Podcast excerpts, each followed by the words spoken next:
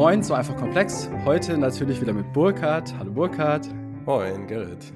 Es soll heute gehen um das Thema Software Pricing. Und dafür haben wir einen besonderen Gast da. Das ist der Dr. Sebastian Vogt. Und ja, zum Start erstmal, hallo Sebastian. Stell dich doch mal vor, wer bist du und was machst du beim Thema Pricing eigentlich? Ja, danke euch beiden für die, für die Einladung. Pricing bewegt mich schon einige Jahre. Ich glaube, äh, so unmittelbar nach dem Studium, ich bin Wirtschaftsinformatiker, hatte ich die große Wahl, versuche ich mich jetzt an einer Entwicklerkarriere oder versuche ich irgendwie was Kommerzielles zu machen. Ich habe irgendwie gesehen, dass andere, weiß ich nicht, flinkere Finger oder bessere Algorithmen im Kopf hatten als, als ich. Äh, habe mich also mehr oder weniger auf die Kommerzialisierungsseite von digitalen Leistungen gestürzt war acht Jahre in der Beratung bei äh, Simon Kucher und Partners und wollte aber dennoch irgendwie spannende digitale Geschäftsmodelle auch selber sehen und nicht nur in PowerPoint designen. Ähm, war dann bei Bertelsmann, war bei Pro7, habe dort das Mobile Gaming geleitet und bin dann 2016 in die Axel Springer Gruppe gekommen habe dort ein Pricing-Team aufgebaut. Äh, das heißt, wir haben alle unsere verschiedenen Units innerhalb von Axel Springer äh, geholfen, bessere Monetarisierungs- und Preisstrategien zu entwickeln. Das ist jetzt nicht nur Bild und Welt, die man ja irgendwie als erstes mit Axel Springer verbindet, sondern das sind die ganzen Kleinanzeigenmarken wie Stepstone oder Immowelt oder Marktplätze wie Idealo oder Ladenzeile. Also da gibt es eine ganz, ganz viele spannende Geschäftsmodelle und auch einige Softwaremodelle. Und jetzt bin ich mittlerweile seit knapp fünf Jahren bei einer Firma, die heißt Hai. Offiziell heißt sie Axel Springer Hai. Das ist eine Beratung, die wir aus Axel Springer rausgegründet haben, wo wir äh, Unternehmen dabei helfen, bei allen Themen rund um Innovation, Digitalisierung, Modernisierung des Geschäftsmodells und leite dort zusammen mit meinem Kollegen Timo Müller das Pricing and Sales Team als Partner. Das heißt, wir helfen, und jetzt bin ich wieder am Anfang meiner Vorstellung, äh, Unternehmen dabei, ja, am Ende bessere digitale Monetarisierungsstrategien zu entwickeln. Für Software, Medien, Marktplätze, Kleinanzeigen, Datenmonetarisierung, also alles, was im Kern digital ist. Bevor wir weitermachen, würde mich mal interessieren, welche Unternehmen ihr da so genau beratet. Also du brauchst jetzt keine Namen nennen, aber sind das typischerweise wirklich Softwarefirmen von Natur aus oder sind das Firmen, die, sage ich mal, ja, traditionelle Geschäftsmodelle haben, vielleicht Maschinen verkaufen und jetzt mit Software das Ganze ergänzen? Hast du da einen bestimmten Fokus, bestimmte Expertise oder sagst du, das lässt sich eigentlich auf alle anwenden, die irgendwie was mit Software oder digitalen Geschäftsmodellen zu tun haben? Also ich nehme an, dass einiges von dem, was wir jetzt in den nächsten Minuten besprechen werden, generalisierbar ist, aber am Ende, äh, ja, same, same, but different, würde ich sagen. Am Ende natürlich was anderes ist, ob du äh, irgendwie als Startup-Gründer ein SaaS-Modell baust oder ob du aus dem Maschinenbau kommst und jetzt eine Predictive Maintenance oder eine Connected Manufacturing-Lösung on top verkaufen willst zu deinem eigentlichen Werkzeug- oder Maschinenverkauf. Also das sind schon ganz, ganz andere äh, Start- Punkte, wo man beginnt äh, vom Geschäftsmodell. Und dementsprechend sind auch die Pricing-Modelle, ja, zumindest für mich extrem anders. Äh, deswegen würde ich sagen, um deine eigentliche Frage zu beantworten, also wir haben einen relativ starken Fokus auf äh, Private Equity geführte Softwareunternehmen. Äh, die sind zu 90 Prozent B2B, ein paar B2C-Modelle gibt es auch. Das sind auch viele, sage ich mal, vertikale Klassiker, ERP-Systeme, CRM-Systeme, äh, SCM-Systeme, Warenwirtschaftssysteme Kassensysteme, also die oftmals in einer oder in mehreren Branchen nur eingesetzt werden, aber dort ja durchaus lange schon am Markt sind und Marktführer in ihrer Nische. Äh, das sind oftmals auch noch aus Pricing-Sicht und auch aus technischer Sicht klassische Lizenzmodelle äh, wo dann natürlich auch mit einem Private Equity Investor oft der Abo- oder SaaS-Case angestrebt wird oder dann noch umgesetzt wird. Das heißt, wir helfen sowohl bei der reinen klassischen Preisoptimierung, wie finde ich den optimalen Preis, wie paketiere ich neu, wie mache ich einen neuen Preiserhöhungsplan, als auch bei so großen kommerziellen Themen wie wie ändere ich mein Preismodell, Stichwort Abo, oder wie ändere ich das gesamte kommerzielle Modell und das Produkt, Stichwort SaaS-Migration. Jetzt hast du schon ein bisschen den Sprung gemacht und hast ein paar Geschäftsmodelle reingeschmissen. Ich glaube, das ist ja mal die Vorstufe zum Pricing. Das Geschäftsmodell schränkt zumindest die Optionen ein, die ich nachher beim Pricing habe. Würde ich zumindest mal so behaupten. Mhm. Widerspricht mir gerne. Kann, kannst du da mal die wichtigsten aufzählen? Hast du gerade schon gesagt oder uns nennen und, und was für ein Pricing-Modell da typischerweise dahinter hängt? Genau, also vom Geschäftsmodell kommend, ähm, also wenn ich jetzt erstmal auf der obersten Ebene des Preismodells bin, dann gibt es für mich äh, Lizenz, Abo oder transaktionsbasiert, würde ich mal grob zusammenfassen. Ähm, jetzt vom Geschäftsmodell davor äh, gibt es natürlich nochmal, äh, was ich jetzt mal ebenso bezeichnet habe, ist, ist das jetzt ein, ein klassisches Enterprise-Produkt?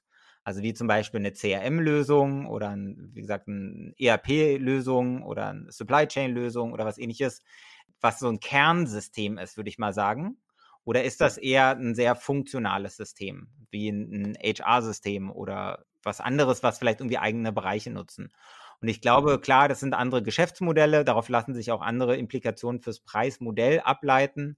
Und sicherlich gibt es dann auch, gerade wenn es so ein bisschen mehr Richtung alles, was transaktional ist, ja auch Softwaremodelle, die jetzt gar nicht in einem klassischen Pricing laufen, so X-User mal Monatspreis gleich Gesamtpreis, sondern die eher zum Beispiel auf gelieferte Daten, auf äh, gelieferte Transaktionen sozusagen abzielen. Insofern würde ich sagen, vom Geschäftsmodell gibt es natürlich unendlich viele und von den Kernpreismodellen gibt es Lizenz, Abo und transaktional. Sebastian, darf ich gleich mal zwischenfragen? Ähm, Lizenz und Abo, äh, kannst du da den Unterschied nochmal klar machen? Ja, also ich versuche das, äh, ihr seid ja keine Laien, aber vielleicht hören ja auch manche zum ersten Mal euren Podcast. Also ich erkläre es immer aus, äh, aus meiner eigenen Situation. Wenn ich früher sozusagen als Schüler, als Student, äh, ich bin ja auch schon 44, äh, eine Software kaufen wollte, dann bin ich irgendwie in Karstadt oder in Fachhandel gegangen und zahle dafür irgendwie 50 Euro und dann gehört die ja mir. Ne? Ich habe also diese Lizenz gekauft kann im Prinzip den Virenscanner, die Office-Lösung oder was auch immer, konnte ich für immer weiter benutzen. Bis halt irgendwann aus irgendwelchen Gründen es einfach nicht mehr kompatibel war oder der Computer weggeschmissen wurde nach, nach fünf Jahren. Also das war jetzt nicht sehr nachhaltig formuliert, na, würde man natürlich recyceln und bei, bei äh, Rebuy und anderen wieder einstellen heute. Aber äh, so war es nun mal damals und bei Lizenzen im Softwarebereich lief es ja auch so. Man verkauft ja quasi die Lizenz an den Kunden und zeitgleich hat der meistens einen Wartungsvertrag abgeschlossen, der klassisch so um die 12 Prozent vom Lizenzvertrag war. Heute sind wir bei solchen klassischen Lizenzmodellen eher bei 20 Prozent, auch manchmal mehr auf, auf die Lizenzkosten. Und die werden halt jedes Jahr für Wartung, Pflege, äh, Weiterentwicklung, äh, Bugfixing und so weiter äh, weiter an die Software Company bezahlt. Du kannst den Lizenz, äh, sorry, den Wartungsvertrag natürlich kündigen, aber dann bist du quasi on your own. Das macht ja auch keiner. Äh, das Risiko ist bei solchen Lösungen natürlich viel zu groß. Und mit der Cloudifizierung, sage ich mal, in den letzten zehn Jahren ist es ja nun mal so, dass das Thema SaaS und Abo-Modell immer mehr aufkam. Ich nehme mal an, so im Großen war das so Adobe, die, die als erster den, den Umstieg ihrer Produkte von Du kaufst die einmal für, ich weiß nicht, was das damals war, die ganzen Adobe-Produkte, ich glaube so 850 Euro damals, hinzu, du zahlst dafür 70 Euro im Monat, aber dafür kriegst du die gesamte Suite. Die liegt auf der Cloud, alle haben das gleiche Produkt, du hast dann nicht irgendwie ähm, Acrobat 7 und der andere 8 und der andere 9, sondern alle haben die gleiche Lösung, die wird laufend äh, aktualisiert, du hast nicht mehr spezifische Release-Cyclen, weil das irgendwo on-premise äh, liegt, bei dir im Unternehmen, sondern alle kriegen quasi in Realtime oder täglich oder wöchentlich äh, ein neues Update eingespielt. Du loggst dich nur noch online per Browser ein und kannst die Software in der Cloud nutzen. Und diese SaaS-Modelle laufen einfach traditionell, solange man das Tradition nennen kann, als Abo-Modell. Du zahlst dafür nicht eine einmalige Aufschaltgebühr quasi, kein Onboarding oder so, sondern zahlst einfach deine monatliche Gebühr. Und natürlich ist die in der Regel höher als so eine laufende Gebühr für Wartung, weil das ja nur 20 Prozent vom Kaufpreis sind, während es da de facto ja 100 sind. Und deswegen ist es natürlich für viele Softwareunternehmen auch unglaublich spannend, über Preismodellwechsel nachzudenken. Also mit oder ohne Cloud und allem, was dazu gehört. Aber zu sagen, aus einem Lizenz- und Wartungsmodell hin in ein Abo-Modell zu gehen, weil da einfach recurring ja, zwischen 30 und 300 Prozent Upside möglich sind und deswegen so ein bisschen so die, die Once-in-a-Decade-Opportunity für, für klassische Softwareunternehmen sind. Burkhard, mich würde mal interessieren, was das, was das eigentlich technisch bedeutet im Hintergrund. Ja, ich, ich verkaufe Lizenzen und dann hinten drauf einen Wartungsvertrag. Oder ich habe wirklich ein Abo, nehmen wir jetzt mal an, wirklich auch ein SaaS-Produkt, was aus der Cloud heraus äh, geliefert wird. Ist das für das Entwicklerteam dahinter eigentlich das Gleiche? Ist es denen egal? Oder gibt es da auch unter Entwicklern Vorlieben für das eine oder das andere? Hm, kann hier bestimmt nicht für alle Entwickler sprechen, aber für den einen, der ich selber bin. Ähm, ja, den frage ich auch. also ich habe gerade rausgehört aus Sebastian, ähm, äh, dass es also vom, vom Finanzfaktor jetzt sage ich mal ganz attraktiv sein kann für eine Firma, ein, ein Abo-Modell zu machen, also ein SaaS-Abo-Modell. Ich glaube, es ist von der Technik, äh, von den Entwicklerteam auch ganz attraktiv, ein solches zu machen Man hat es gerade schon ein bisschen gehört, weil tatsächlich muss ich halt nicht mehr 1, 2, 3, 4, 7 Versionen pflegen, die halt jetzt, ne, also wenn ich im Lizenzmodell bin und ich habe eine Software, die on-premise installiert ist, im schlechtesten Fall sogar irgendwie habe ich gar keinen Zugriff darauf, weil da im Notfall gar kein Internet dran ist an dem Rechner oder irgend so wie. Und ähm, ich nehme das Beispiel nochmal auf von Adobe, ja, also diese CS-Suiten, die es da gab, 5, 6, 7, 8 oder irgend sowas, ja. Und dann habe ich halt irgendwie die mal verkauft und dann habe ich aber vier, fünf, sechs Versionen an der Hacke als Entwicklungsteam, die irgendwie, ja, gut, entweder gibt es da überhaupt gar keine Updates und Sicherheitspatches, aber das ist ja auch nicht mehr zeitgemäß. Ja. Dann kann man sagen, okay, musst dich halt selber drum kümmern. Aber wenn du da halt irgendwie nochmal ein Update machen willst oder irgend sowas, dann hast du als Entwicklungsteam relativ viel Schmerzen, weil du halt irgendwie vier Versionen gleichzeitig verwalten musst und, und, und warten musst und Bugs fixen musst, ja. Während halt in der, im SaaS-Business ist genau das, was gesagt ist, da hast du halt maximal, also im besten Fall hast du tatsächlich nur eine Version, die online ist für alle, ja. Ähm, da würde ich sagen, gibt es auch Differenzierungen, gibt verschiedene SaaS-Lösungen. Du kannst ja auch quasi vielleicht eine SaaS-Version festziehen für bestimmte Leute, die das dann nicht abgedatet haben wollen und so. Aber mal ganz grundsätzlich gesagt, je weniger Versionen du gleichzeitig pflegen musst, umso weniger, um, um krass weniger Aufwand ist das fürs Entwicklungsteam. Es ist unglaublich aufwendig, viele Versionen eines gleichen Produktes zu pflegen. Also ich versuche das immer im Entwicklungsteam oder, so, oder zum Management ähm, zu sagen, ja, nee, also zwei Versionen ist, äh, ist das ist also gerade noch erträglich. Bei drei Versionen fange ich eigentlich schon an, richtig zu, me zu meckern und alles darüber ist eigentlich nicht akzeptabel. Ja. Also ja, also es gibt einen riesen technischen, technischen Vorteil. Ja, da ist so zu tun, ja, als, als Abo-Modell, als SaaS-Modell, ja. Das ist schon, schon cool, ja. Da sind sich ja eigentlich alle einig, ja. Also Entwickler plus, äh, sage ich mal, die Verkäuferfront, äh, der ich jetzt auch zähle, ja, SaaS ist besser und einfacher zu handeln. Und äh, Sebastian, du sagst, die, die Upside ist 300 Prozent. Also es kommt natürlich voll drauf an. Also äh, erstmal vielleicht ganz kurz die technische Unterscheidung oder kommerzielle Unterscheidung. Man kann natürlich auch Abo-Modelle auf einem On-Premise-Modell machen. Oder, ne? Also du könntest ja auch ein On-Premise äh, installieren äh, und musst ja nicht dieses äh, Pricing-Modell 100 am Anfang und dann 20, sondern du könntest ja auch direkt sagen, kostet einfach X im Monat. Also das gibt es ja auch. Natürlich ist das Thema durch Cloud-Software mehr und mehr aufgekommen und dort der Standard, würde ich mal sagen, bei allem, was neu entwickelt wird, weil einfach alles, was neu ist, mehr oder weniger, wenn es jetzt nicht krasse irgendwie Security-Aspekte hat, ähm, SaaS-Lösungen sind. Aber in dem hoffe, ich sage die Zeit richtig, aber wenn ich es richtig im Kopf habe, eine Studie gesehen, dass ungefähr 50 Prozent der in Deutschland laufenden B2B Enterprise Software noch auf On-Premise-Lizenz- und Wartungsmodell läuft. Krass, das hätte ich nicht gedacht. 50 Prozent noch. Wahnsinn. Ja, ich meine, guck dir mal irgendwie die, die gesamten, sage ich mal, Legacy-Systeme an. Also die so, ich meine, die, die mittelständischen SAPs würde ich sie mal nennen. Ne? Ja. Also wie gesagt, wir haben für Warenwirtschaftssysteme, Kassensysteme gearbeitet, äh, vertikalisierte CRM-Lösungen, ERP-Systeme. Das sind halt Systeme, die oftmals vor 30 Jahren angefangen wurden zu entwickeln und natürlich ist so ein Wechsel auf ein SaaS-Modell ja auch ein unglaublicher finanzieller Invest. Weil äh, plötzlich nehmen wir mal nur die Umstellung des Preismodells, die gar nicht jetzt die ganze äh, sozusagen technische Entwicklung davor äh, beinhaltet. Du würdest ja auch einfach von Neukunden keine Erlöse mehr kriegen. Du würdest ja den Lizenzverkauf überhaupt nicht mehr haben. Du würdest ja nur noch von deinem quasi den laufenden Erlös kriegen, der natürlich geringer ist, als wenn du die Software verkaufst. Das heißt, bei allem, was irgendwie mit Neukunden zu tun hat, würdest du erstmal einen ganzen Schwung an, an Neukundenerlösen verlieren. Klar, beim Bestand, die kannst du dann hochziehen von, ich habe es jetzt eben gesagt, von 20 auf 100. Äh, die Zahlen bitte nicht einloggen oder ausprobieren morgen. Das wäre schon vielleicht ein bisschen zu viel des Guten. Aber das Potenzial sozusagen dann Recurring Revenues hm, zu generieren, ist natürlich riesig. Und deswegen suchen die sich ja dann meistens, um so einen Schritt zu gehen, dann vielleicht auch einen professionellen Investor, Private Equity, die dann äh, das Ganze mitfinanzieren, die das vielleicht auch irgendwie schon zwei, dreimal gemacht haben bei anderen Companies, die die Best Practices kennen. So ein Ding durchzuziehen, das ist ja auch nichts von Wochen, sondern wirklich äh, Monate und Jahre. Und klar, dann hat man dann vielleicht auch so spezialisierte Berater wie, wie uns bei High, die dann auch dabei helfen, das kommerzielle Modell zu bauen. Paketierung, Preislevels, differenzierter Angang an Kunden, Go-to-Market. Das ist ja nicht so, dass du zu deinen Kunden gehst und sagst, ach, by the way, das kostet jetzt viermal mehr, weil es jetzt ein Abo-Modell ist und vorher war es ein Lizenzmodell.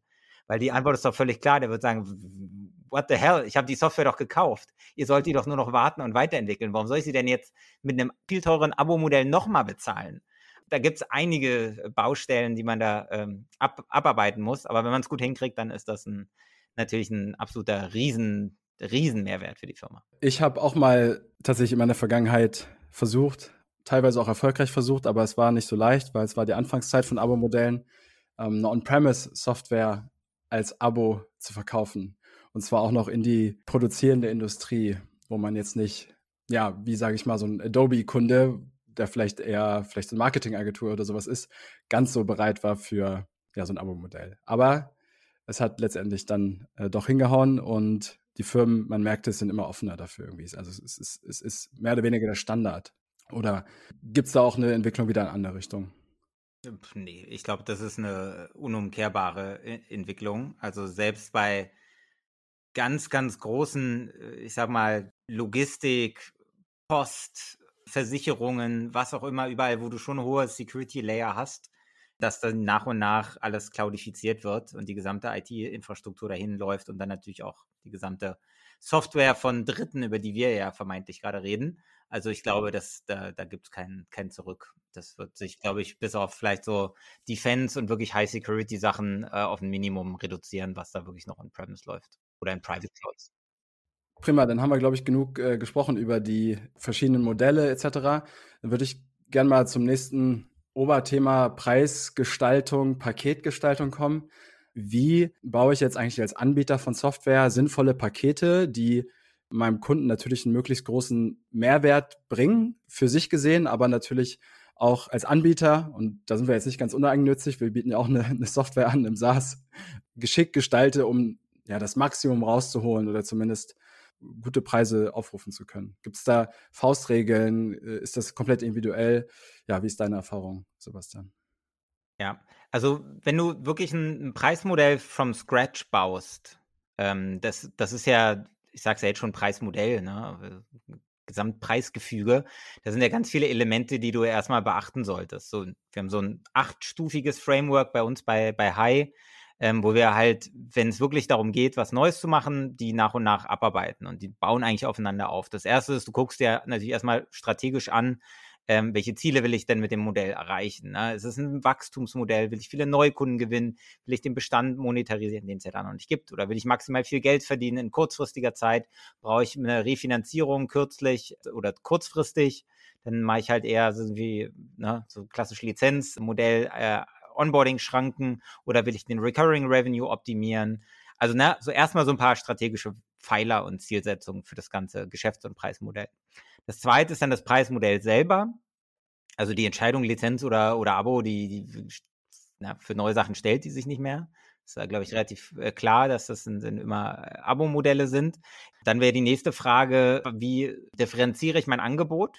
Also ne, mache ich irgendwie ganz viele Module, wo Leute sich raussuchen können, mache ich so einen klassischen Good, Better, Best Approach, wo ich drei Pakete schnüre, die vielleicht unterschiedliche Zielgruppen, klein, mittel, groß oder äh, Anfänger, Intermediate und Pro ähm, adressiere. Da sind dann verschiedene Häkchen auf so einer Website ähm, normalerweise. Dann die Differenzierung, wie mache ich natürlich auch die Preisdifferenzierung, wie schaffe ich einen Upsell-Pfad für die Kunden, die vielleicht günstig einsteigen, dann nach oben und so weiter. Dann ist die Metrik, Ganz häufig denken wir als erstes irgendwie an Per-User-Modelle, aber muss es ja auch nicht sein. Kann ja auch durchaus, keine Ahnung, nach Unternehmensgröße, nach Anzahl der Transaktionen, was auch immer sein, je nachdem, was den Value meiner Software gut widerspiegelt. Dann wären noch weitere im B2B Differenzierungsthemen. Also soll eigentlich für die gleiche Lösung jeder das gleiche zahlen? Oder sage ich, naja, wenn ich an Pharma verkaufe, die haben vielleicht mehr Geld als aktuell der Handel oder der Immobiliensektor. Mache ich da so eine natürliche Differenzierung oder bin ich in der Schweiz teurer als in, weiß ich nicht, äh, Ägypten? Keine Ahnung, als Beispiel, ne? aber äh, logischerweise, wie differenziere ich richtig? Wenn man das so machen würde, dann kann ich auf meiner Webseite gar nicht irgendwie fixe Preise hinstellen, ja, weil das ist ja dann, das ist ja was, was ich am liebsten nicht kommuniziere, dass ich sage, ja, Pharma, ihr kostet irgendwie hundertfach und irgendwie kleiner Mittelstand irgendwie oder Kleinunternehmen kostet irgendwie nur noch einen Bruchteil davon. Das, das will ja keiner in Zahlen irgendwie auf der Webseite lesen. Wie würde, wie würde man das dann irgendwie, dann muss man ja ständig irgendwie persönlich quasi verhandeln mit dem jeweiligen Kunden oder Ja, also das kommt halt auf die Lösung an. Also wenn du jetzt eine, eine Standard-Software kaufst, weiß ich nicht, bei Salesforce, ähm, da, da hast du natürlich die Preise auf der Website. Da steht dann irgendwie, weiß ich gar nicht, 75 Euro pro Lizenz, glaube ich. Und dann gibt es, glaube ich, noch so eine Startup-Version und noch so eine Enterprise-Version. Und ich weiß gar nicht, ob es genauso ist, aber ganz oft ist es so. Du hast aber ja auch viele Lösungen, die einfach per se eine gewisse Customizing-Komponente haben. Also je komplexer es wird, nimm mal so ein ERP-System, da hast du natürlich gut, SAP nehme ich mal an, wird jetzt keine Preise auf ihrer Website haben, aber auch kleinere Player, die haben dann halt einfach einen Onboarding-Prozess, die bepreisen dann von mir aus nach Anzahl der User, nach Unternehmensgröße, Komplexität, Anzahl der Schnittstellen, Anzahl der angeschlossenen Systeme, jada, jada, jada. Und dann kriegst du so ein vierseitiges Angebot mit dem Pricing. Das ist halt auf keiner Website zu finden. Aber nichtsdestotrotz kann ja sein, dass der Preis pro User für, in meinem Beispiel, in der Schweiz 20 Prozent höher ist als in Ägypten oder in Pharma 20 Prozent höher ist als in, weiß ich nicht, Immobilien gerade. Also deswegen, du kannst ja schon differenzieren und nichtsdestotrotz, selbst wenn du es auf der Website hast, kannst du ja auch einfach direkt die Pakete so schneiden, dass sie differenziert sind. Du könntest explizit sagen, hier ist unser Pharma-Paket und da sind halt, halt noch zwei Features mehr drin, weil wir wissen, das braucht jeder in Pharma. Und deswegen ist es 20 Prozent teurer als beispielsweise eine andere Branche. Das heißt, Produkt- und Preisdifferenzierung kann man ja durchaus zusammendenken und muss jetzt nicht nur so ein Hehehehe, die haben gerade dicke Taschen, da erhöhen wir mal. Ähm, das kannst du natürlich machen, das ist im B2B ja völlig gang und gäbe. Ähm, wenn ich mein Auto verkaufe als äh, Ahnungsloser, kriege ich wahrscheinlich auch 10% weniger als irgendwie mein Bruder, der sich sehr viel mit Autos beschäftigt, obwohl es das gleiche Auto ist. Also da ist äh, klar.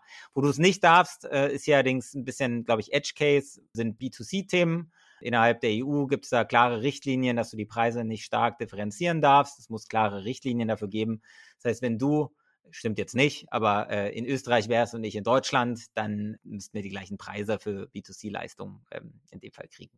Genau, und um kurz abzuschließen, äh, jetzt haben wir nur über Preismodell gesprochen, dann geht es natürlich noch ums Preislevel an sich, äh, dann noch über die Kommunikation, äh, Invoicing, äh, Billing ist dann auch ein Thema, macht man Jahres-, Monatsverträge und so. Und nach so einem acht Stufen hat man dann eigentlich alle Fragen zu einem Preismodell ähm, durchdekliniert und dann kann man loslegen. Sebastian, ich merke gerade, dass ich, vielleicht auch wir, ich weiß nicht, wie es bei Burkhardt ist, ein sehr, beschränkten, sehr beschränktes Sichtfeld auf Pricing haben, weil wir natürlich ein sehr klar definiertes Produkt haben, was natürlich irgendwie in Abstufungen angeboten wird. Also bei der Heisenware, darüber spreche ich jetzt. Und dann hängen wir da ein Preisschild dran. Wir sind natürlich auch noch eine junge Firma. Es ist vielleicht alles ein bisschen hemdsärmlich.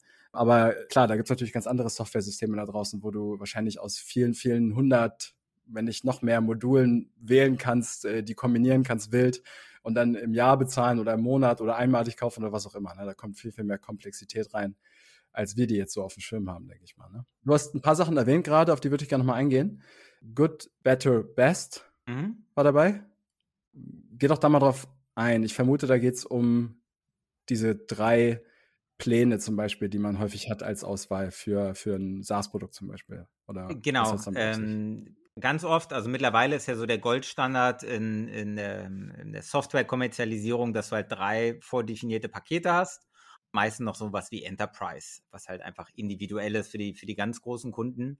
Manchmal gibt es additiv oder für alle äh, noch ein Freemium-Modell. Also es gibt ja durchaus Software-Modelle, die man irgendwie temporär oder dauerhaft for free nutzen kann. Aber ich sage mal, diese drei Pakete sind ganz, ganz häufig.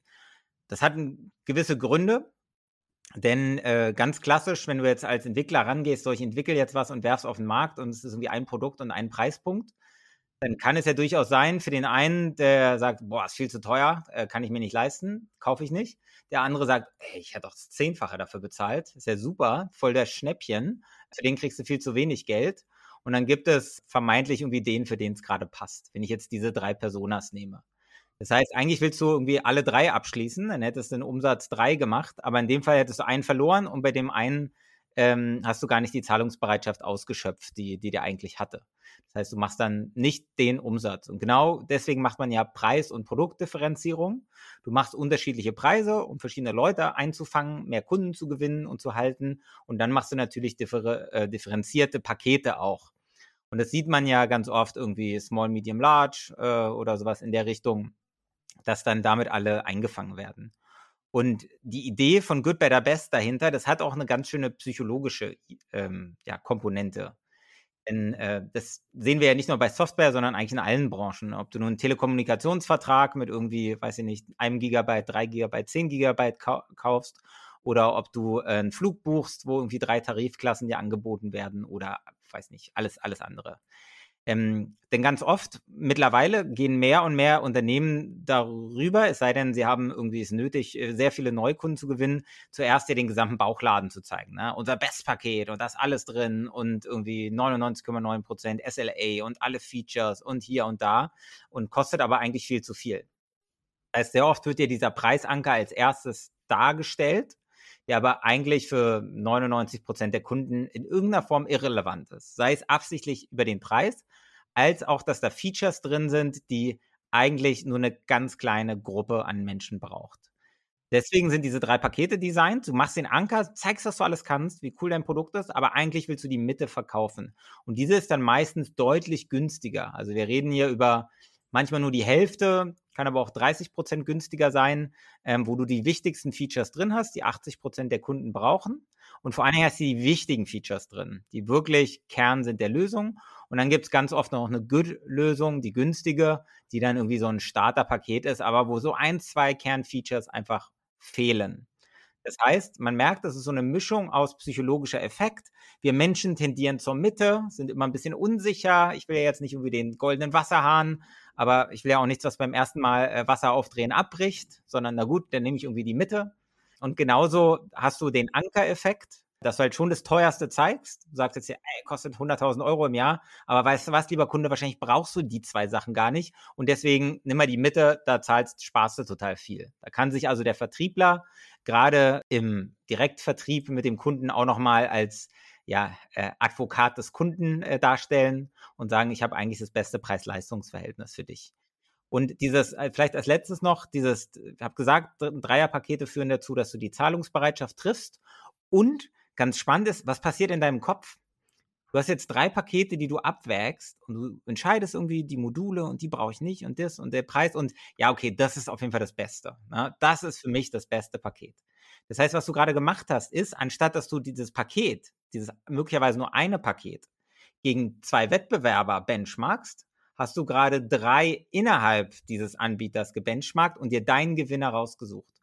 Und in deinem Kopf passiert nämlich das, dass du sagst, das kann ja nicht so schlecht sein. Das ist ja definitiv besser als zwei andere Angebote. Und jetzt kannst du gern zum Wettbewerb gehen und jetzt muss der dich erstmal schlagen. Jetzt muss der erstmal den Anbieter schlagen, der quasi schon zwei aus dem Rennen geworfen hat. Da gibt es ganz, ganz spannende, äh, wirklich auch Tests von Universitäten und Studien, dass wirklich dieser psychologische Effekt von Good, Better, Best extrem stark ist. Und das ist sicherlich auch ein Erfolgsgrund für, für dieses Modell. Das glaube ich gerne. Gut, ich mache jetzt Vertrieb, da klingt es fast schon ein bisschen abgedroschen, wenn ich jetzt böse sagen würde, aber zumindest habe ich es mal gehört. Was, was passiert denn in dem Moment, wo das alle machen? Also fällt das einem Konsument, Konsument ist als falsch, aber einem, einem Einkäufer zum Beispiel oder einer Einkäuferin dann nie auf oder äh, beschäftigen sich, also wenn wir jetzt mal die andere Seite einnehmen, sage ich mal, die Käuferseite, ist man da nicht auch ein Stück weit bewusst bei diesem Einkauf und weiß eigentlich schon, was dabei passiert? Hast du da Ideen von der Seite drauf geschaut? Also ich, ich komme nochmal mit Antworten mit meinen anderen Einkaufssituationen, die äh, nicht weiter weg sein könnte äh, vom Geschäftsmodell. Ich habe jetzt im Vorgespräch gehört, Burkhard, du bist 43, also wir sind irgendwie fast ein Jahrgang. Du hast zwei Kinder, ich auch. Meine sind neun und sechs und die gehen tatsächlich gerne zu McDonalds ich bin Vegetarier, deswegen war ich wirklich lange nicht bei McDonald's, aber jetzt muss ich wieder öfter hin. Und jetzt ist mir aufgefallen vor kurzem, äh, ich kenne es ja noch von diesem Super Size Me Film. Ist es ja immer gewesen, äh, der geht an die McDonalds-Theke, bestellt irgendwie den, den Meal Deal, also das, keine Ahnung, äh, McRib-Menü, falls es den noch gibt, McRib-Menü. Ähm, und dann wird er gefragt, willst du es nicht groß haben? Und der Anker ist aber auf sozusagen dem, dem normalen Menü und du kannst es upsellen auf das große. Mittlerweile ist es so, es gibt kein kleines Menü mehr und ein großes, sondern es gibt nur ein Standardmenü und ein kleines. Und das große Menü ist ausgeschildert, da sind irgendwie, äh, ich glaube, mittlere oder große Pommes dabei, große Cola, kostet dann wahrscheinlich, keine Ahnung, 9 Euro. Und dann gibt es die Möglichkeit, du kannst es downgraden auf das kleine Menü, das dann irgendwie 50 Cent günstiger kostet. Also wirklich ganz kleiner Preisabstand. Aber der Default ist auch geändert. Das sind zwar keine drei Angebote, sondern in dem Fall zwei. Aber äh, wir sehen in dem Modell, dass halt auch dort mehrere Alternativen angeboten werden, wo ganz klar eins favorisiert wird. Und über den Anker, das ist der Default, der Preisabstand ist klein, es ist das Erste, was du in der Kommunikation siehst. Das sind die gleichen Elemente wie bei Good, Better, Best hier und das funktioniert einfach. Und jetzt ist es bei McDonald's so, ist ja nicht wegen, dass ich zu McDonald's reingehe und dann sage, das Produkt gefällt mir aber nicht, gehe ich doch jetzt irgendwie über, um die Straße und esse doch lieber einen Salat, sondern da bleibst du ja dann auch drin. Da ist ja wahrscheinlich von den Leuten, die anstehen, 99 Prozent, die auch was kaufen. Und dennoch hast du ähnliche, sagen wir mal, Preisstrukturen und auch preispsychologische Mechanismen, die da funktionieren. In der Software, wo du ja doch eher einen Auswahlprozess hast zwischen mehreren, kann es dir ja dennoch helfen, mehrere Alternativen zu haben. Selbst wenn der jetzt von der Konkurrenz kommt und sagt, ey, das ist mein irgendwie mein Favorit hier, dann hast du immer noch mit deinen drei eine bessere Chance, den zu schlagen, als wenn du nur eins hättest. Weil wenn du dir den einen anguckst, dann gibt es ja zig Gründe, warum das abgelehnt wird. Da ist ein Feature drin, was du nicht brauchst. Weil tatsächlich, wenn du so eine lange Latte an Features in einem Paket hast, sobald da eins drin ist, was du nicht brauchst, wird das mit einem negativen Wert assoziiert. Das heißt, ob da jetzt 99 Euro für sechs Features oder für vier stehen, wird das kleinere Paket manchmal wertiger wahrgenommen, weil da Sachen drin sind, die du nicht brauchst. So, als würde ich bei McDonald's das Menü bestellen und da wäre jetzt ein Kaffee dabei. Ich trinke sehr gern Kaffee, aber es passt halt nicht zum, weiß ich nicht, McChicken oder dem Veggie Mac oder so weiter und den Pommes und der Cola.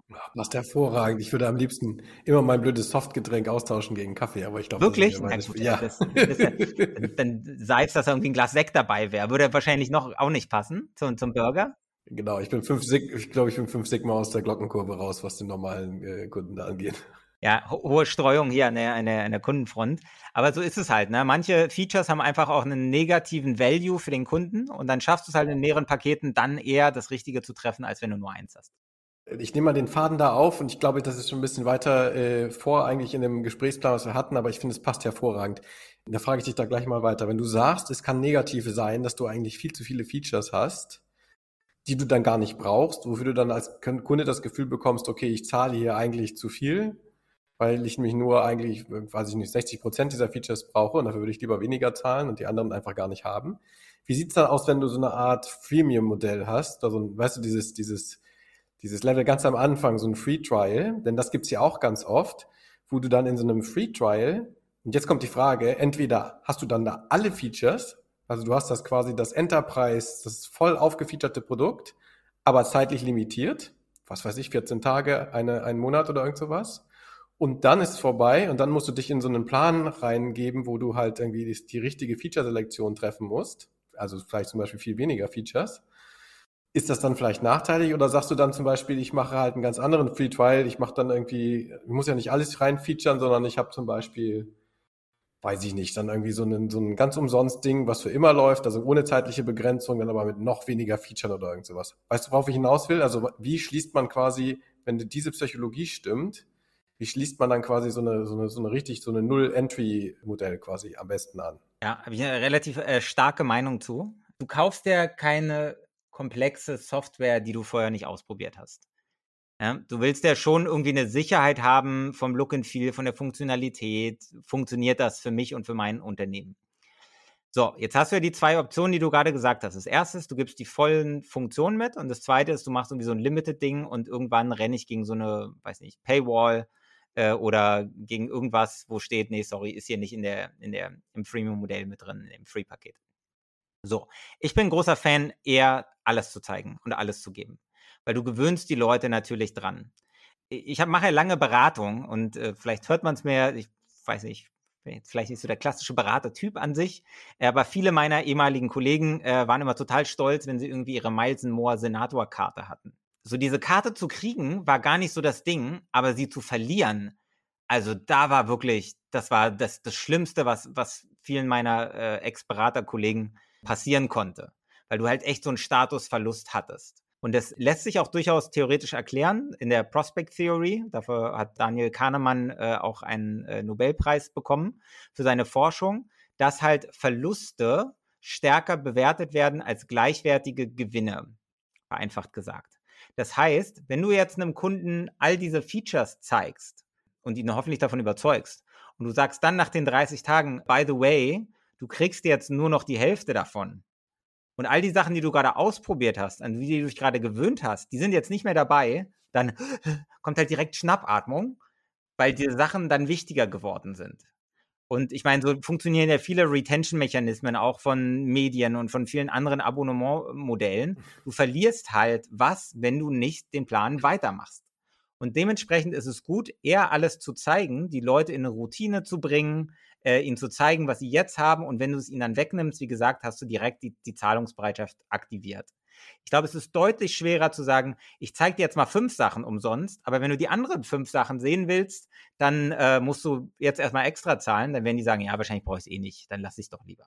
Deswegen bin ich ein großer Fan davon, lieber mehr zu geben und am Ende dann die Bezahlschranke aufzumachen für das gesamte Paket und dann auch per Default eher die Freemium-Kunden in das größere, in das Premium-Maximum-Paket, was auch immer, reinzupacken und nicht dann in das billigste danach. Also eigentlich eher einen Free Trial, den du da propagierst, oder? Also wirklich komplettes System, aber erstmal auch ohne Kreditkarte, ohne Zahlung, ohne irgendwas. Und dann nutzt man die Funktion unter Umständen schon und dann kommt man erst in den Plan rein eigentlich. Ne?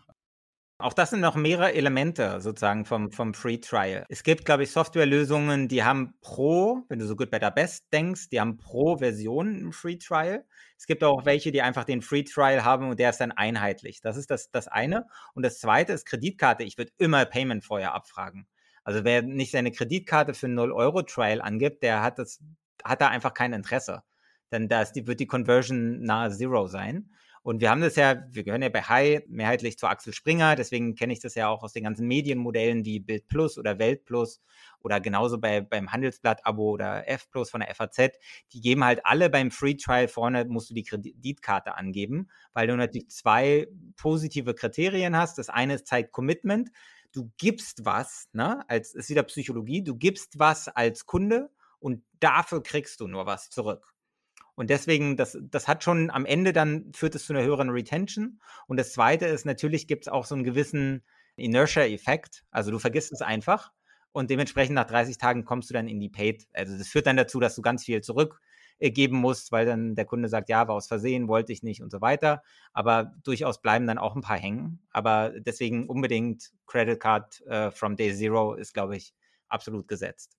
Ich hätte noch einen äh, wichtigen Punkt oder der mir, der mir einfach wichtig ist. Und das wäre, wie komme ich denn jetzt eigentlich tatsächlich zu einem konkreten Preis für mein Angebot? Angenommen, ich habe jetzt mein, mein Modell gefunden, habe das auch halbwegs niedergeschrieben, habe vielleicht eine Preisliste, was auch immer, aber wie bepreise ich jetzt tatsächlich? Äh, was ist da der beste Ansatz? Mir ist klar, dass man wahrscheinlich große Marktforschung machen könnte und äh, viel Geld investieren in diverse Studien oder was auch immer, um da so eine Preis- oder eine Zahlungsbereitschaft rauszufinden aber jetzt mal gedacht als entweder vielleicht noch jüngere Softwarefirma oder vielleicht als so, ein Maschinenbauer, wie wir gesagt haben, der jetzt nochmal Predictive Maintenance oben drauf baut. Wie kann man vorgehen und wie ähm, setzt man da Preise? Also wenn ich äh, bei der Antwort nochmal ganz kurz äh, Werbung machen darf, und zwar äh, habe ich jetzt seit, seit kurzem ja einen eigenen Podcast, der heißt Pricing Friends, könnt ihr gerne auf Spotify, Apple und so weiter mal reinhören. Und äh, da geht es mir darum, über das Thema Pricing mit äh, Pricing Friends natürlich zu sprechen, also nicht nur den klassischen Heads of Pricing, sondern mit Leuten aus verschiedenen Blickwinkeln. Also da werden auch Gründer dabei sein. Ähm, eins habe ich schon aufgenommen mit Henrik Hungerhoff, der ist äh, Chef vom VC Hartfeld hier in Berlin, wo Axel Springer und Porsche und so äh, drin sind. Und da haben wir das Thema auch besprochen. Ne? Also klar ist für Early Stage Investoren die gucken jetzt gar nicht so hart auf den Preispunkt, sondern natürlich, dass du Traction kriegst und erste Kunden. Also wenn du als Gründer sozusagen solltest die Priorität sein, erstmal Kunden aufzubauen mit einem guten Preismodell, als jetzt den, den äh, Average Revenue per Customer zu maximieren. Der, der initiale Preispunkt ist für mich fast sekundär bei der, bei der Preisfindung eines Neuproduktes, weil den kannst du nach und nach natürlich, je treuer deine Kunden sind und je besser dein Feedback ist und mit neuen Modulen nach und nach hocharbeiten. Was sicherlich spannend ist, wenn du jetzt in die Entwicklung deines neuen Pricing gehst, denk noch mal an diese acht Schritte. Und klar kannst du Cost-Based Pricing machen, bei Software relativ schwachsinnig. Äh, du kannst Competitive-Based Pricing machen und du kannst Value-Based Pricing machen. Das zweite von den dreien, Competitive-Based Pricing, ist, du guckst dir mal an, wer schwimmt denn hier gerade im gleichen Teich, Na, ich entwickle irgendwas im Bereich XY, gucke mir meine fünf Wettbewerber an. Und wenn ich sage, naja, ich will jetzt den Kunden abjagen, gehe ich ein bisschen runter. Und wenn ich glaube, mein Produkt ist besser, gehe ich ein bisschen höher. Also klar ist Orientierung am Wettbewerb total essentiell. Und das ist ja auch schnell gemacht. Ähm, entweder kann ich halt, wenn es ein Website-Produkt ist, über die Website gucken.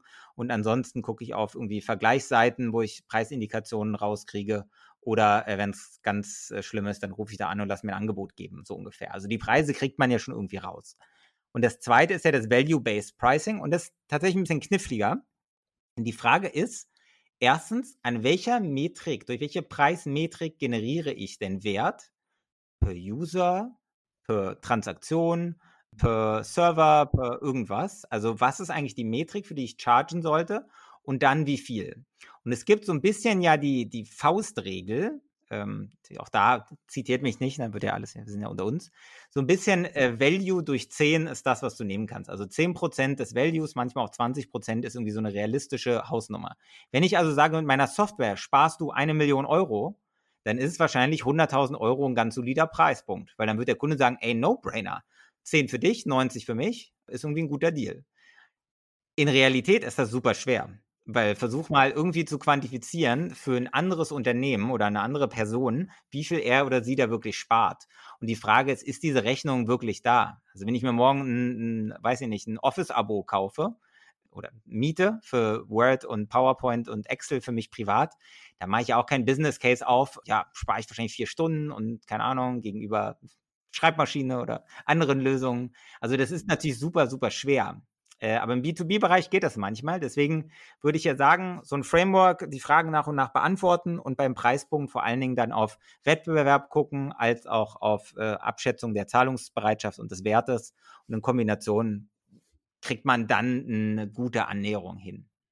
Und du sagst tatsächlich, es ist kein Problem, später nochmal Preise anzupassen. Also wenn man jetzt schon eine Zeit lang im Markt ist, nochmal hochzugehen das ist äh, kein Thema, ja. Also das kann man machen. Oder geht das mit Verlusten auf der Kundenseite einher oder wie ist da die Erfahrung? Ja, ich sag mal, äh, wir sind ja alle oder waren mal äh, Angestellte und äh, zu meinem Chef zu gehen und zu sagen, äh, ich hätte übrigens 30 Prozent mehr, das funktioniert ja auch meistens nicht so gut als persönliche ähm, Preiserhöhung. Und genauso ist es natürlich auch bei den, bei den Kunden.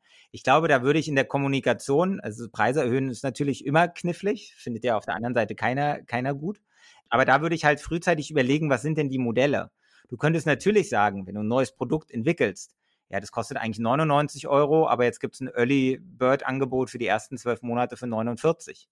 Gibt ja Software, Medien, was auch immer. Alles, was du ja abschließt, ist ja im ersten Jahr irgendwie günstiger und wird im zweiten Jahr, wenn du dich dran gewöhnt hast, teurer.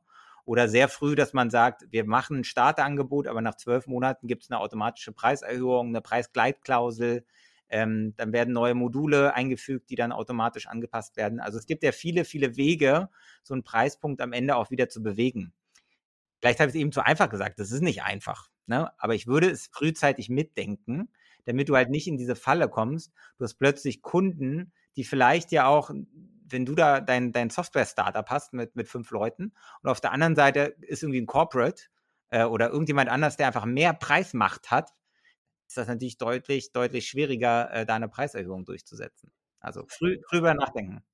Also es gibt ja so ein, so, ein, so ein echtes Problem, ist, oder was heißt Problem, was ist eigentlich ein Vorteil für die Kunden? Also sagen wir mal, du bist tatsächlich Gründer und Startup und fängst an mit deinem Softwareprodukt und fängst das an zu verkaufen. Dann hast du natürlich ganz natürlich, weil du einfach noch nicht so viel Arbeit reingesteckt hast, N Features in dem Ding. Und während du verkaufst und während das Ding ähm, ausgerollt wird über die Jahre, setzt du den ja nicht hin und wickelst die Daumen, sondern du machst ja weiter. Und sogar schneller als vorher, weil du dann quasi durch mehr Revenue und so weiter hast du mehr Team, mehr Entwickler und so weiter. Das Produkt entwickelt sich weiter, es gibt mehr Features und wird also auch wertvoller, weil einfach viel mehr Zeit rein investiert wird in das Softwareprodukt. Und alleine deswegen will man ja quasi als, ich sage mal jetzt als Softwarefirma, als Verkaufender schon mal den Preis erhöhen, weil einfach das Produkt viel, viel aufgefeaturter ist, viel besser, viel stabiler, viel performanter und so weiter. Wie würdest du da sagen? Könnte man dann zum Beispiel so ein Modell machen, dass man, wenn man jetzt sagt, ich mache jetzt hier keine 20% Geha äh, Gehaltssprünge, sage ich schon, ähm, Lizenzsprünge oder Abosprünge, dass man sagt zum Beispiel, ich habe so einen Basic-Tarif, den versuche ich irgendwie, ne, wenn man dieses Better Best, nee, Good, Better Best Ding hat, dass man sagt zum Beispiel den, den Good Price, den versuche ich einigermaßen konstant zu halten. Aber zum Beispiel im Better-Segment baue ich dann quasi die ganzen neuen Features ein, die ich über die Zeit weiterentwickle und den Preis lasse ich ziemlich, ja, ziemlich schmerzlich vielleicht sogar nach oben gehen. Äh, ist das so, eine, so, ein, so ein Weg irgendwie, dass ich sage, so ein, so ein, so ein Ding habe ich so ein bisschen als Ankerpreis und den, bei dem anderen kann ich ein bisschen mehr spielen? Oder? Ich, ich, ich verstehe das Problem. Also wenn ich jetzt mal so ins äh, Software-Startup-Umfeld schaue, da ist es ja auch oft so, am Anfang ist ja außer PowerPoint und einer guten Idee nichts da. Und dann brauchst du halt erstmal irgendwie einen Ankerkunden für ein POC. Und dort, ehrlicherweise, äh, ist das eine, eine, reine Verhandlung. Da brauchst du kein strukturiertes Pricing, sondern ganz oft wird ja dann irgendwie auf dem Fixpreis, ja, wir geben euch, was auch immer, 50.000 Euro und dafür baut ihr uns in drei Monaten POC. Die Rechte gehören euch, liebes Startup. Und dann würde ich natürlich so früh wie möglich über dieses reine Projektgeschäft, was es ja am Anfang ist, überlegen, was ist mein strukturierter Plan. Am besten natürlich schon im ersten Gespräch, dass man sagt, wenn wir es gebaut haben, dann wird das ein Modell, was wie folgt aussehen wird und äh, etwa so und so viel in diesem Bereich kosten. Und das Good, Better, Best gibt es da noch nicht. Ne? Also solange du nichts hast, brauchst du dein Nichts nicht in drei Pakete unterteilen. Das kannst du dann machen, wenn du irgendwie im Jahr zwei bist, frühestens. Und auch dann ist wahrscheinlich das Best immer noch nur ein, äh, irgendein Anker, den es gar nicht gibt. So fake it till you make it äh, mäßig. Aber gut, am Anfang hast du halt nur ein Produkt. Äh, das ist, glaube ich, klar. Und äh, später kannst du mehr und mehr differenzieren. So ist es im klassischen Produktlebenszyklus. Am Anfang einfaches Pricing, niedriges Pricing, wenig differenziert. Im Laufe der Zeit nimmt es dann immer mehr zu. Und ja, dass das Produkt irgendwann am End of Life Cycle ist. Das haben wir zwar am Anfang mit der Lizenz besprochen, aber äh, darum geht es ja hier noch lange nicht dann. Thema Preiskommunikation. Sollen Preise auf die Website oder nicht? Es kommt darauf an. Also bei B2C klar. Also wenn ich jetzt ein, weiß ich nicht, ein Steuerprogramm oder so abschließe, äh, dann, dann klar brauchst du das, weil alles, was du direkt abschließen kannst und willst, brauchst du natürlich Preise. Ähm, Im B2B genauso. Wenn es halt online abgeschlossen werden soll, dann muss da ein Preis rauf. Ansonsten kannst du es ja nicht verkaufen. Das heißt, die Frage stellt sich per se eigentlich nur für die komplexeren B2B Enterprise Themen die sind eigentlich nicht verkaufbar über eine Website. Also, wenn du eine Lösung hast, und ich mache jetzt mal wieder das, das Kassensystem für ein Kaufhaus, so als Beispiel, dann muss da wahrscheinlich ein Verkäufer einmal ins Kaufhaus gehen, äh, dort an der Kasse stehen oder eine Kasse mitbringen, die Lösung zeigen, wie dort eingebucht wird, wie die Transaktionen funktionieren und so weiter und so fort. Gut, das ist eine Hardware-Software-Kombination, aber da brauchst du keinen Preis auf einer Website. Das, das wird dir nicht viel bringen. Es könnte aber auch genauso ein spezialisiertes, ähm, weiß nicht, CRM-System für Zahnärzte sein. Ich glaube, da fällt mir auch eins ein, was auch eine Website-Pricing hat. Aber da ist es wahrscheinlich auch sinnvoller, das mal zu zeigen, die Wertwahrnehmung aufzubauen in der Demo und dann mit einem Preis raufzukommen. Das heißt, je komplexer das Produkt ist und je mehr man einfach es gesehen und probiert haben muss, desto eher würde ich sagen, nein, es soll nicht auf die Website, und je eher es online verkaufbar ist und in der bekannten Branche sozusagen angewandt wird und groß ist, desto eher ähm, Preis auf die Website. Da gibt es ja bestimmt auch so eine Art Schallgrenze, ab wann man nicht mehr einfach online die Kreditkarte durchzieht. Denn ähm, bei den Systemen, wo dann der Sales-Kollege vorbeikommt und irgendwas vorstellt und irgendwie vielleicht eine Hardware unterm Arm hat, das sprechen wir ja auch von ähm, Summen, sage ich mal, die du jetzt nicht, nicht mehr frohlocken per PayPal irgendwie, irgendwie oder irgendwie durch die Genau, aber nennen könnte man es ja theoretisch trotzdem. Oder nennen könntest du es trotzdem, ja. Das stimmt. Punkt oder dann vielleicht Add-ons noch aufführen, die dann nicht bepreist sind. Aber das hat, bringt ja dann keinen Mehrwert an der Stelle, so, ne? Wenn du es dann nennst und es doch nicht kaufst direkt, so, weiß ich nicht. Ja, du könntest es natürlich nennen und dann sagen, es kostet x Euro pro User und ruf uns an. Hat für mich ein bisschen mehr Nachteile als Vorteile. Also es könnte natürlich den Vorteil haben, dass Leute sagen, ah, okay, cool, ist gut bepreist, dann melde ich mich. Ähm, aber eigentlich, wenn es Wettbewerber sehen, dann äh, könnte natürlich auch immer das führen, ja, die anderen sind so teuer, das ist ja der unrabattierte Preis, den du ja immer nur raufschreiben kannst. Das ist also eigentlich der Preis, von dem du herunterrabattierst und differenzierst. Und deswegen ist es ja der aller, allerhöchste Preis, den du irgendwie zeigen würdest, der auf einer Website ist. Und wenn jeder Wettbewerber das sieht, können die das natürlich auch gegen dich nutzen und äh, dich dann sozusagen ausstechen im, im, Pricing.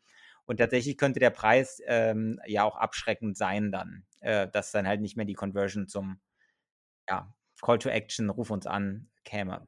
Okay, wenn ich jetzt die, die Idee hätte, vielleicht der Niedrigpreisanbieter zu sein, dann wird es vielleicht schon wieder Sinn ergeben, ja, wenn ich auf jeden Fall der günstigste sein möchte, kann ja auch sein.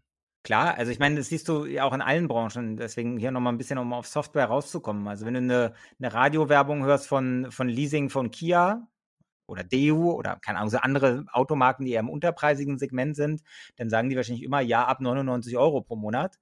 Und wenn jetzt Porsche Radiowerbung machen würde, dann werden die bestimmt nicht sagen, übrigens hier der neue Panamera in der Vollausstattung für 1799 Euro im Monat.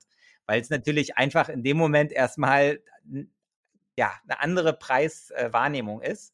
Und selbst wenn es für die Zielgruppe okay ist, dann ähm, ist es halt de facto irgendwie, wird es der Conversion nicht unbedingt helfen, sondern dann wird über die Wahrnehmung, über die Wertwahrnehmung, keine Ahnung, der Porsche jetzt auch als Leasing, weiß nicht, neues Modell, beste Ausstattung, bla bla bla, hohe Sicherheit. Da wird dann rein auf Wert argumentiert und die günstigen Anbieter, die argumentieren dann größtenteils auf Preis. Dann vermutlich, zumindest von mir, die, die letzte Frage für heute. Du bist ja lange im Pricing unterwegs und im Consulting. Was sind dann die drei Top-Fehler, die du eigentlich immer wieder siehst, die Softwarefirmen oder Anbieter von digitalen äh, Produkten machen? Und wie würdest du sie oder wie berätst du sie, um diese Fehler letzten Endes auch zu vermeiden? Und was kann man da tun? Also es hängt natürlich an dem Geschäftsmodell. Aber wenn ich jetzt wieder so ein klassisches Good, Better, Best auf einer Website, ähm, drei Pakete mit unterschiedlichem Feature-Set, was wahrscheinlich viele Softwaremodelle abdeckt, dann würde ich mal sagen, ähm, oftmals gibt es keine drei klaren Value Propositions pro Paket. Da wird irgendwie so abgegrenzt, was oftmals aus einer technischen Sicht kommt, aber es ist nicht völlig klar für mich als Unternehmen, hier Beratung aus Berlin, 50 Leute, 30 User, ähm, genau den Anwendungsfall. Was genau soll ich nehmen? Es muss für mich komplett klar sein, was sozusagen das Paket ist, was ich nehmen sollte. Das merke ich halt oft, dass das sehr technisch wird und dann komplexe, sagen wir, Entscheidungsprozesse in meinem Kopf entstehen. Und wenn ich mich nicht entscheiden kann, dann gehe ich woanders hin. Ja, das ist also wirklich ähm, ease, ease of decision, würde man auf Englisch sagen. Also irgendwie die, die Entscheidung vereinfachen durch eine klare Value Proposition pro Paket, die auch oft bei guten Paketen auch ausgezeichnet wird. Zum Beispiel Einstieg für alle, die zum ersten Mal eine XY-Lösung. Zweitens für alle, die mindestens irgendwie zehn Maschinenmitarbeiter irgendwas haben. Und das dritte ist, äh, wer seit 15 Jahren in dem Modell ist und alles rausholen will. Also es muss schon irgendwie mit einem der Sprüche muss ich mich richtig identifizieren können und dann müssen die Features dazu natürlich auch passen. Und das zweite vielleicht, das zweite, das habe ich vorhin schon mal gesagt, ich würde mal sagen, zu komplexes Feature-Set. Es gibt gerade im Softwarebereich, gibt es oft solche Pakete und Good Better Bests und dann stehen dann irgendwie oben die drei Namen, so, weiß ich nicht, Good oder weiß ich. Äh, Basic, Professional, Enterprise. Und dann sind da irgendwie 40 Linien, wo dann Häkchen verteilt sind. Und es kann halt ja kein Mensch wirklich entscheiden. Also da brauchst du ja schon einen äh, promovierten Einkäufer, der sich richtig viel Zeit nimmt, um also einmal auszudeklinieren, was ist jetzt irgendwie äh, genau das beste Paket. Aber wir wissen es auch da aus der ähm, Psychologie und aus der Gehirnforschung, dass halt so ein Mensch aus vier, fünf Kriterien seine Entscheidung trifft. Und mehr kann er einfach nicht verarbeiten. Und deswegen glaube ich, sollte man total klare Value Proposition und auch nicht zu viele Features. Und das ist ganz spannend, weil ich selbst von total erfolgreichen Modellen, geht mal auf Personio zum Beispiel, super erfolgreich, ne? Ähm, absolutes Unicorn aus Deutschland, gutes Produkt, aber die Darstellung auf der Website, boah, da sind irgendwie 50 Features, also da musst du, glaube ich, auch lange im HR-Bereich sein, um da wirklich eine gute Entscheidung treffen zu können. Ich musste gerade denken an, an HubSpot, äh, was wir einsetzen, hier und da, Marketing und als CMS und so weiter. Da gibt es äh, fünf verschiedene Produkte mit jeweils vier Abstufungen und dann noch mit, ähm, ich behaupte mal, 20 Add-ons pro, pro Paket oder sowas. Also ich kann da ein Lied von singen und ja, gefällt mir auch nicht. Das war Punkt Nummer zwei, meintest du, glaube ich, Sebastian, ne? Dann haben wir noch einen, haben wir noch einen dritten zum Abschluss. Ach so, ja, äh, klar. Und ich glaube, viele würden wünschen sich auch mehr Variabilität im Preismodell. Ähm, ich habe jetzt gerade ein Projekt abgeschlossen, wo die Kunden äh, Maschinenbauer waren und äh, wo wir halt sehr stark äh, auch überlegt haben, kann man irgendwie äh, Value-Based Pricing machen, x Prozent von, keine Ahnung, dem Output, der Effizienzsteigerung und was unsere Software am Ende machen kann. Und die Aussage war halt immer, nö, das äh, geht bei uns nicht durch. Ne? Das kann Controlling gar nicht, äh, kriegen Daten haben wir gar nicht und so weiter. Ich habe mich ja auch schon mal gefragt, warum, wo du gerade HubSpot sagst, die könnten, machen ja auch einen Preis pro User, nehme ich an.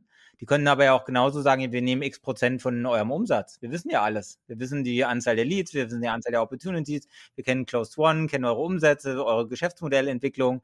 Also theoretisch können sie das machen. Aber würdet ihr euch darauf einlassen, plötzlich hier, keine Ahnung, ein Prozent des Umsatzes äh, für die oder 0,1 an, an HubSpot abzugeben, das wäre schon ein bisschen weird.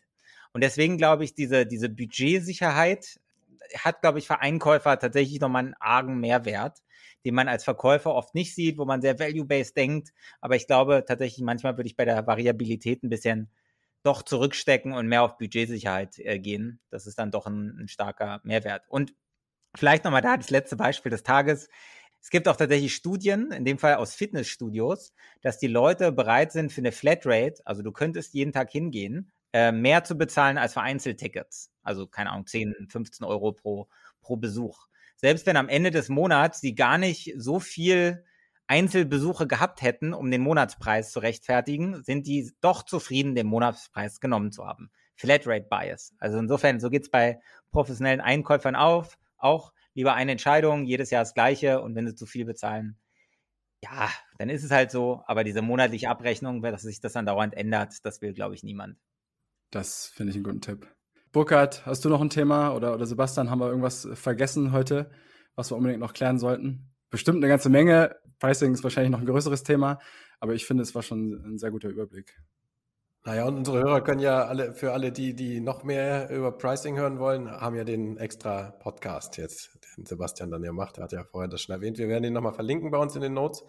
Ich äh, habe ganz viel gelernt heute, mal fand ich total angenehm. Vielen Dank, Sebastian für deine ganzen Insights. Total angenehm für mich, dass ich heute auch mal ein bisschen mit lauschen konnte und auch ein paar Fragen stellen konnte. Ist ja sonst immer ein bisschen anders bei uns. Ähm, aber wir freuen uns immer total, wenn wir einfach komplex nette Gäste haben, die kompetent aus anderen äh, Perspektiven mal was erzählen können, wo wir einfach, Gerrit und ich, ähm, ja, sag ich mal, dann vielleicht noch ein bisschen hemdsärmlicher unterwegs sind. Ich glaube, das Wort hast du genutzt, Gerrit. Ähm, ich glaube, wir haben für uns selber direkt auch, also ich habe in meinem Gehirn gleich ein paar Sachen abgespeichert, dass wir vielleicht auch nochmal genau angucken sollten, was bei uns so los ist mit dem Pricing. Und das ist für mich das Wort zum Sonntag. Das stimmt nicht ganz. Ja, ist kein Sonntag heute, aber ähm, ich würde mich dann schon mal verabschieden hier an der Stelle. Ähm, bedanke mich nochmal ganz herzlich bei Sebastian und äh, sag schon mal Tschüss aus Hamburg. Und die letzten Worte überlasse ich euch beiden, Gerrit und Sebastian.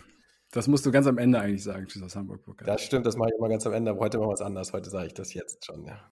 Sebastian, wie können dich Leute erreichen? Willst du erreicht werden von Leuten? Den Podcast hast du schon erwähnt wo kann man dich noch erwischen? Genau, also wer meine Redegeschwindigkeit im Laufe der Zeit analysiert, der merkt bestimmt, dass es irgendwann weiter hochging. Also äh, ich finde das Thema Pricing und Monetarisierung äußerst spannend. Ich helfe gern äh, digitalen Companies aller Art. Klar verdienen wir auch damit Geld, aber wer irgendwie darauf Lust hat, äh, ein bisschen mehr Content zu dem Thema zu erfahren, äh, genau, schickt mir gerne eine LinkedIn-Anfrage oder folgt. Also Sebastian Vogt, da gibt es ein paar ist jetzt nicht der seltenste Name der Welt, aber ich bin mir sicher, ihr, ihr findet mich. Dann haben wir den Pricing Friends Podcast, der, wie gesagt, jetzt seit dem 11. Januar live ist und wir auch natürlich nur über digitale Geschäftsmodelle und auch vielfach über Software, aber auch so verwandte Themen sprechen. Und ansonsten, äh, wenn ihr Lust habt, mal irgendwie darüber zu sprechen, schreibt mir auch gerne bei LinkedIn oder schreibt mir eine Mail sebastian.vogt mit ui at hi.co, hy.co, nicht .com. Wir sind so eine kolumbianische Firma sehr shady. Nein, ist historisch gewachsen aus der Startup-Branche. Insofern meldet euch gerne irgendwie, wir kommen schon zusammen. Das ist, glaube ich, heute gar nicht mehr so kompliziert. Wir verlinken das natürlich auch, ja. Prima, cool. Ja, dann auch von mir ein, ein herzliches Dankeschön. Burkhard hat schon gesagt, wir können uns auch noch viel davon abgucken. War nicht ganz uneigennützig hier äh, dein Besuch. Und ähm, ich hoffe, dass ja, das auch äh, euch zu Hause an den Empfangsgeräten gefallen hat. Ja, danke Sebastian und bis in zwei Wochen. Ciao, ihr beiden und tschüss alle da draußen. Einfach Komplex wird produziert und präsentiert von Heisenware. Weitere Informationen findest du unter heisenware.com. Vielen Dank fürs Hören dieser Folge und bis nächste Woche. Tschüss aus Hamburg.